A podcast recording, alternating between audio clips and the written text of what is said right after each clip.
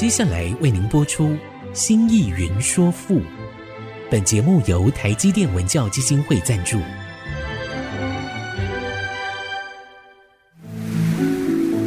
从气盖山河的朝代风华，到细腻抒情的人生长叹，跨越朝代，开启诗词盛世，《新意云说赋》。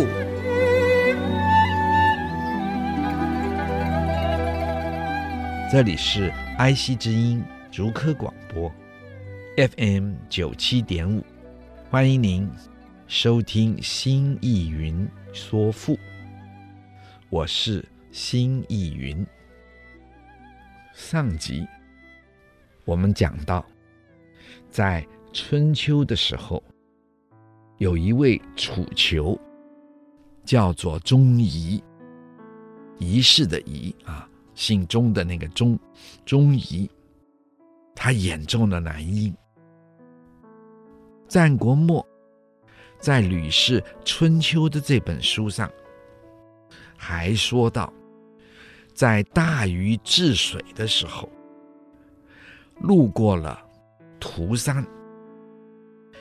涂山在今天的浙江，就遇见了涂山部落的。族长的女儿，并且结了亲。结亲后没几天，他就匆匆忙忙的南下去治水了。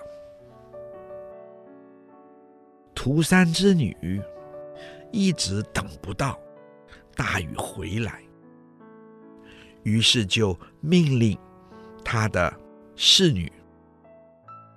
到涂山南边的路上，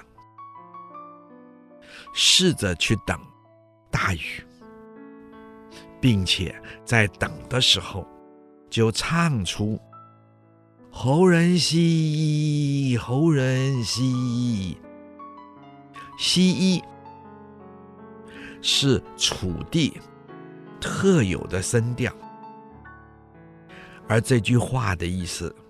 这个“候”就是等候，那么这句意思说：“我等着你回来呀，我等着你回来呀，我在等着你呀。”我们刚才说，涂山在今天浙江南边的海防县，它是更南了，而涂山之女。派人去涂山的南边的路上，所唱的“我等候着你啊”，就是男音。甚至有古人说，周公、少公经营到这边，就把这男婴来作为《诗经》的周南。和少男之音。当然，根据考证，古人说这是后人的假托，不是真实的历史。不过呢，我们还是可以由这个地方可以知道，早期中国男婴。哎，是有它存在的一个事实。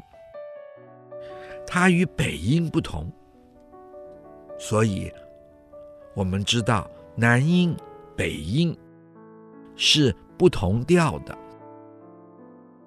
不过呢，古人会把《诗经》的周南、少南当做南音的代表。同时，以表达男女之情，以为《诗经》之开头，也很可能。一方面，因为这个地方是接近江汉之地，江汉之地是在南方，因此。把周南、少南的音乐曲调，就视之为男音了，并认为这是最早的楚辞之一了。或许就这个地方而言，是能成立的。那么同时，也说明了这个地方，也就是南方，人们情感的表达，相对于北方来的舒放，来的丰富，然后来的悠长。只是真正的楚辞的出现，是在西元前三世纪到四世纪，而二南呢，就是周南、邵南呢，是在西周，以至于到春秋，甚至于都不到春秋中期。的诗歌，这时间距离西元前三世纪、四世纪还有很长的时间。在这样的时间中，一定还有南方的土风歌谣吧？只可惜文献中没有什么记录。那么现在呢，为了使亲爱的听众朋友们更能了解楚辞，我们就把前人整理在文献中比较可靠的南方早期歌谣，也一并记录下来，提供给亲爱的听众朋友们了解一下。或许，这可以使亲爱的听众朋友们对于楚辞有更多的了解，同时也能了解到南方土风歌谣的一些发展。我们先说最有名的越人歌，越就是越南的越，越人歌。这是前六世纪，西元前六世纪中期，也就是鄂国湖北这个鄂鄂国的国君系，分析的系下面一个日字，鄂国的国君系访问越国，而后。越人招待他去游湖，坐船游湖，并让划船的舟子唱歌。我想这个舟子是女孩子。我们今天在浙江、在江苏许多的水城，还保留了一些女子。划船的生活方式，现在成为观光的重要的景点。那么，这个舟子划着船，载着鄂国的国君，他唱是用粤语来唱，一共三十一个字，所唱的歌，鄂君。听不懂，于是就请翻译官用楚语翻译一下。鄂国就是湖北的鄂国，也就是楚国，后来的楚国。这是中国第一首翻译的诗，也说不定是世界上。最早翻译的诗之一了。他的词是这样：“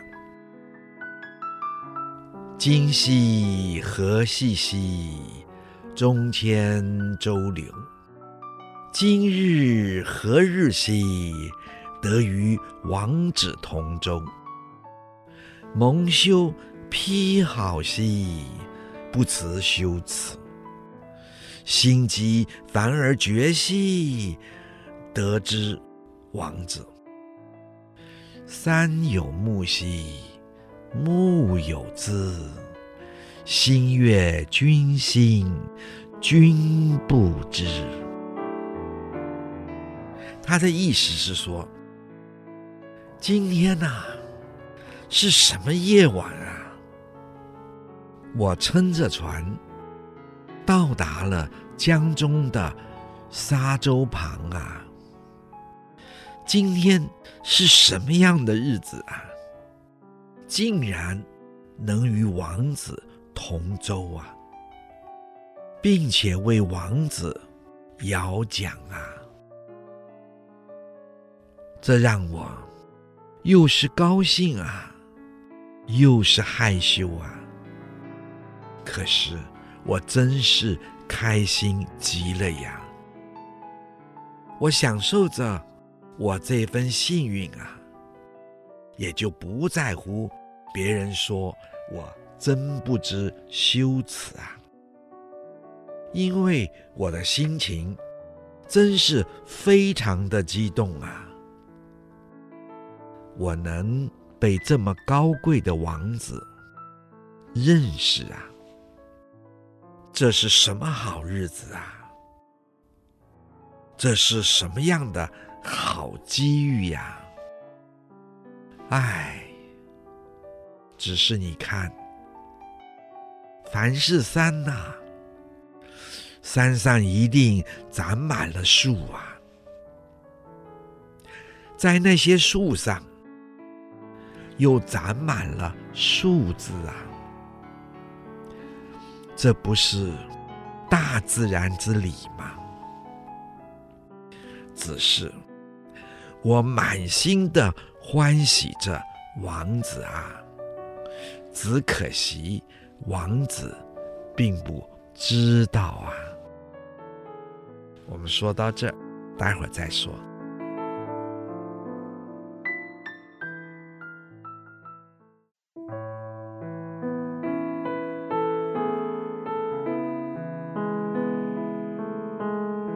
欢迎您再次回到爱惜之音竹科广播 FM 九七点五，新意云说赋，我是新意云。我们的节目每周四晚上八点播出，周日晚上十点重播。在其他的时间，听众朋友。都可以点选 AOD 随选即播，点听每一集播出的节目。欢迎收听。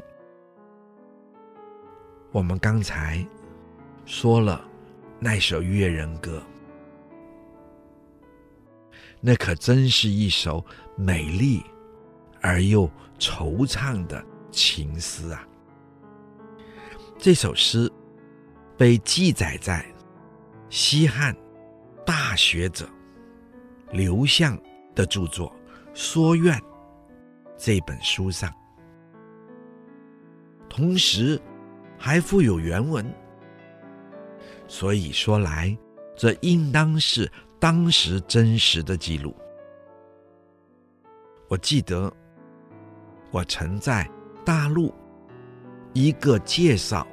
各民族的文化节目上，那是个纪录片。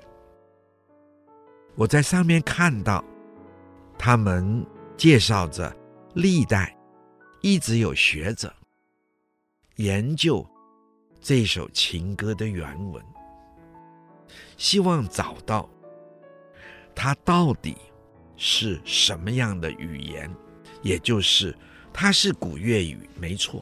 但是，古粤语到底是什么样子？今天还保留吗？还在吗？而后就在这采风调研的过程中，学者们哎，在偶然的机会中调研到今天的贵州，到桐竹，因为桐竹是诗歌之乡，而后拿给同族人长老去看，同族人一看就说：“啊，这是我们的语言呢。”于是就念唱出来了。原来这古老的粤语的语言，到今天还保留在同族。听说在畲族也还可以通用。换句话说，桐竹与畲族，他们的语言，也就是几千年前古老的粤语，保留至今，证明了。这一首诗确实是当时的南音，他们到今天还能唱这一首歌，这首古老的诗歌。我想，这也就是属于那个时代的南方之歌南音了。还有西元前六世纪半。下半有一首南音，叫做《徐人歌》，就是双人徐的徐人歌。它叫做徐人清，钦佩的钦。这是吴国公子吴季札，又称延陵季子。他是当时春秋后期吴国的贤达之士，他为他们的国君的王位而周游列国。在他北游的时候，路过了徐国。徐国在今天是苏北。徐国国君招待他，在两人见面闲聊的时候，徐国国君忍不住要求吴公子季札将身上的佩戴的宝剑拿下来给他看看。在他看的时候，呀，他爱不释手。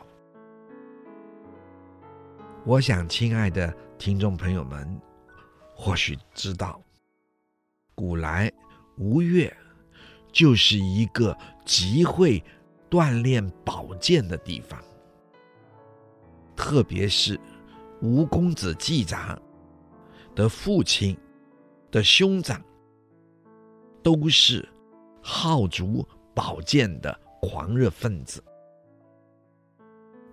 所以吴季札所带的宝剑，让徐国的国君忍不住不顾礼节，就像公子季札借了宝剑来观赏，上下把玩。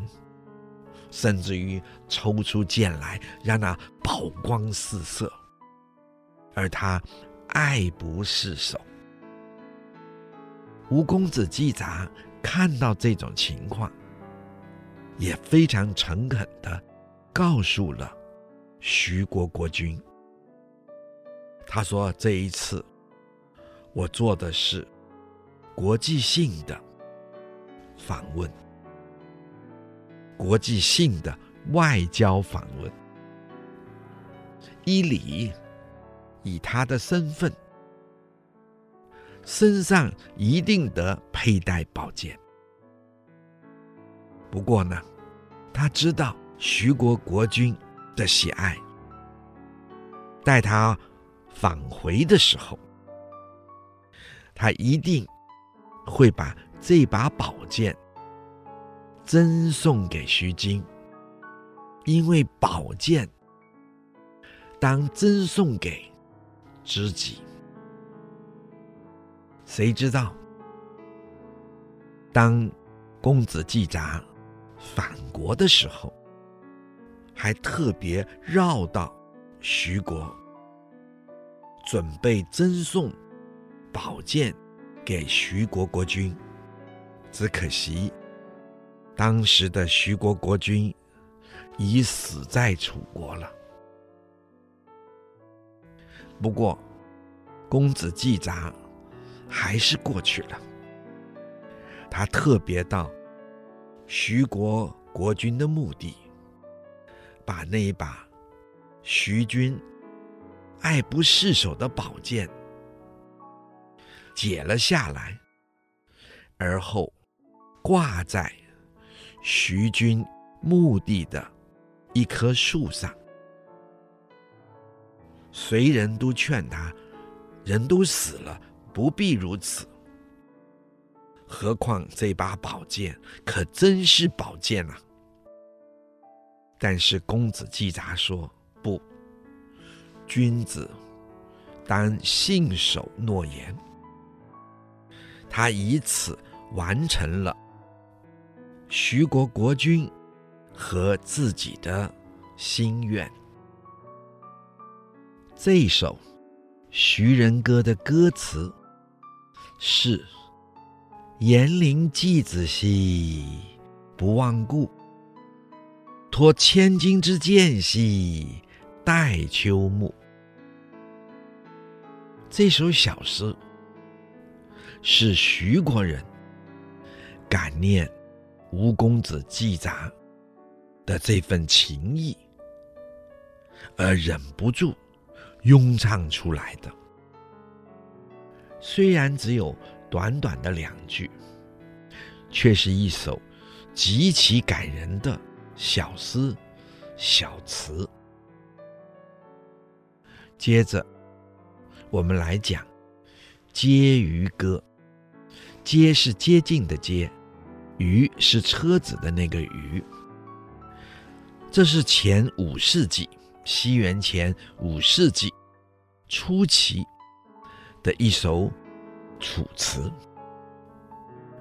或许有些亲爱的听众朋友们，会觉得这首歌的名字，哎，好像有些熟悉。大家猜猜看，它出于何处啊？我们休息一会儿，待会儿再说。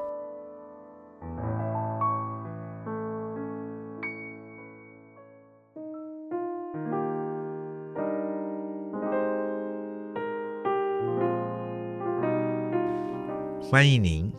再回到爱惜之音竹科广播 FM 九七点五，新艺云说富，我是新意云。亲爱的听众朋友们，你们有没有猜到这首诗、这首南音是出于何处？怎么会这么熟悉呀、啊？这个名字。其实，只要读过《论语》的，我们大约就知道，它是出于《论语·微子》这一篇，是孔子第二次周游列国，去宣扬他的人道、仁政的思想和理念，而到了楚国，楚隐氏。也是一个楚狂士，就走到孔子车子的旁边，而后唱出歌来，劝说孔子不必再这么努力了。你何须如此执着啊？这个世界的主要从政者啊，已经堕落到。无可救药的地步了呀！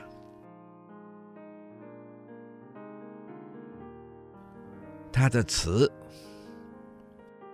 凤兮凤兮，何德之衰？往者不可见，来者犹可追。一尔一尔，今之从政者殆尔。这诗的意思是：凤凰啊，凤凰啊，你的德性为什么衰败了呢？非坚持想要改变、挽救这世界不可呢？好吧，过去的事和那些你已经做过的事情，那是已经不能再挽回了。随着时间，你已经做过了，不过未来还是可以补救啊。我看呐，你就算了吧，算了吧。放下一切吧。要知道，现在的从政者都是既堕落又危险啊。其实，在孟子里也还有一首《孺子歌》，歌词是：“沧浪之水清兮。”可以濯我缨，沧浪之水浊兮，可以濯我足。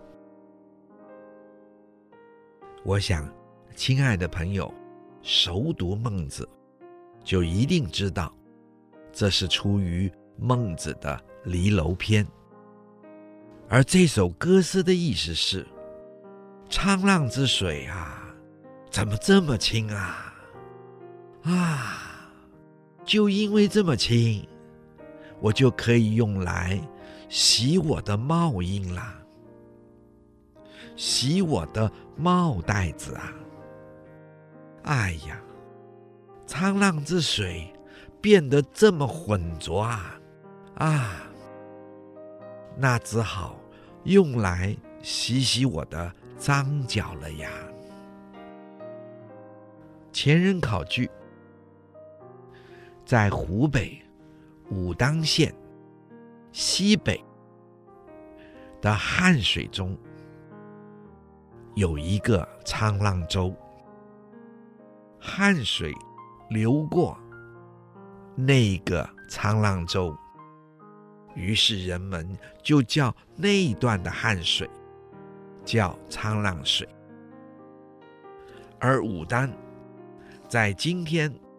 湖北的均县，它的境内那一段汉水，至今还称为沧浪之水。古来，它的旁边就被修建了一个沧浪亭。古人说，沧浪水在平日水色清澈碧绿。可照人眼目，可是，一遇大雨，泥土冲入，就非常浑浊。武丹在湖北，湖北是楚地，可见这首诗就是古楚辞。所以说，不论是《论语》中的《婕妤歌》，还是《论语》中也有，而后出于孟子的《孺子歌》，他们确实都出自于楚地。同时，我们看《孺子歌》在孟子的书中，孟子还引孔子书中的话语，说叫学生们看水清的时候，就可以拿来。洗我们戴在头顶上的帽带子，这是有象征、有含义，请亲爱的听众朋友们特别注意。人要清，外在要清，我们可以怎么做？浊的时候，水浊的时候，只能洗洗我们的脚了。可见《孺子歌》是孔子也听过的歌诗。这两首歌都该是早期楚地的男音了。虽说在文献上，大约只看见这几首小小南方民间的歌谣，但也可以看到南方民歌的一点点情况，是不是，亲爱的听众朋友们？也因此。我们可以说，男音早就存在，他们的表现风格、情感的抒发，都有着明显而强烈的南方情调，和《诗经》的表现形式、情感的表达那份朴质很不相同。亲爱的听众们，你们看是不是？我们能不能够就这么说呢？南方有南音，北方有北音。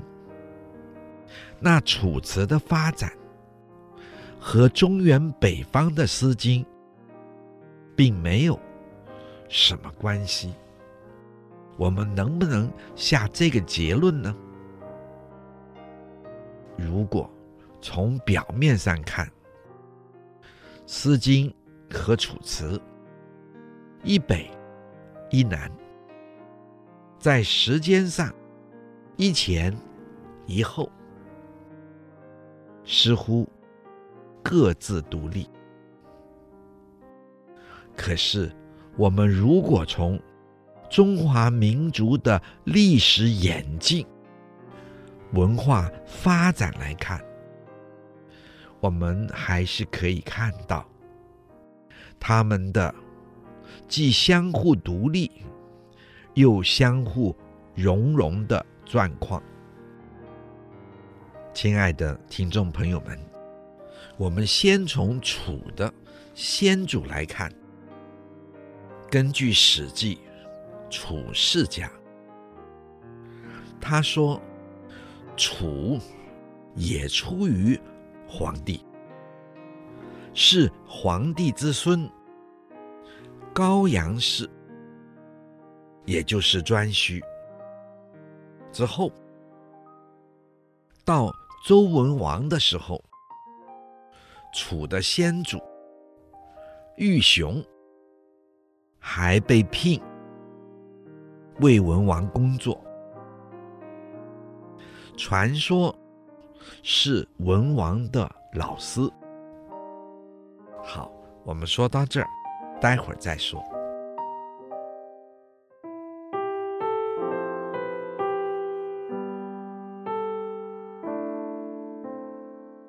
欢迎您再回到爱惜之音竹科广播 FM 九七点五，新意云说赋。我是辛逸云。我们刚才说到了楚国的先祖，也是黄帝的后裔。楚国的先祖之一玉熊，到了周文王的时候，被聘为为周文王的工作者。传说。他担任的工作是文王的老师。到了玉熊之孙熊绎，在周成王的时候，被周成王封在了楚地，后来就慢慢的发展，成为一个独立的国家。他那个时候自称蛮夷、南蛮，就如同北方的戎狄一样，因为他们自身发展出自己独特的文化风俗，所以在《诗经》的鲁宋毕公这一首诗中，就有“戎狄是殷”。经书是臣，戎狄是殷的那个殷，本来是胸膛，引申做打击。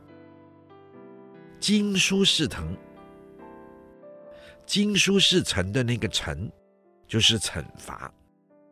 经就是今天我们说荆州大意失荆州的那个荆，舒是舒缓的舒，指的是楚。那么，这句话的意思是：戎狄从事于侵略，这是我们要打击的呀。经书同样的以侵略为他们的文化国家政策，同样这也是我们中原文化该去。惩罚他们的。戎狄之所以被打击，经书之所以要被惩罚，这就是在人类社会上，他们采取了侵略、欺凌别人，作为他们国家建设、经济建设、军事发展。的目的，以征服人、掠夺别人、霸凌别人为主。我们知道，从西周开始，传统文化就不走这条路线，而是互助合作，然后财富共享、生命共享，在这样的一个。文化生命的理想中，建立起一个文明大一统的国家的天下。这个理想一直发展到春秋时齐桓公、鲁僖公他们的时代，即使已到了东周，平王已东迁。天子的礼乐文明已崩落，可是鲁僖公、齐桓公仍然纠合诸侯，重新肯定原有的礼乐文化，并重建以礼乐文化为社会生命的秩序。并以此团结春秋各国，防止夷狄，以至于荆楚的侵略、打击，以及他们所标榜的以侵略为主、以掠夺为主、以征服为主、以霸凌为主的国家事业。当时楚就。我蛮夷也，他自称蛮夷，可以不遵守中原传统的礼乐文化。当楚壮大后，他吞并了他周遭的诸侯国，甚至于北上，要求周武王承认他的地位，并且甚至于要问鼎中原，而后自立为楚武王。所以鲁宋的毕公中就说：“戎狄是殷，经书是臣了。”不过，即使如此，我们还是可以看到。周与楚的历史渊源。如此，文化自然就会有相互联系、相互影响的地方。在历史上，到了卢喜公二十八年，西元前六二八年，《左传》就清楚地说，在汉阳这一带，所有的姬姓国家，楚已经全部吞灭，并入到自己的国土里面。楚国的势力，楚国已经正式进入到当时的中国的政治舞台了。而后，楚庄王也就成了春秋五霸之一。到这个地步，南北文化、思想。自然有一定的交流。那么，尤其是楚和保存殷文化的宋国，就地缘上非常接近。楚国也就吸收了好多殷商的古老文化，就如同。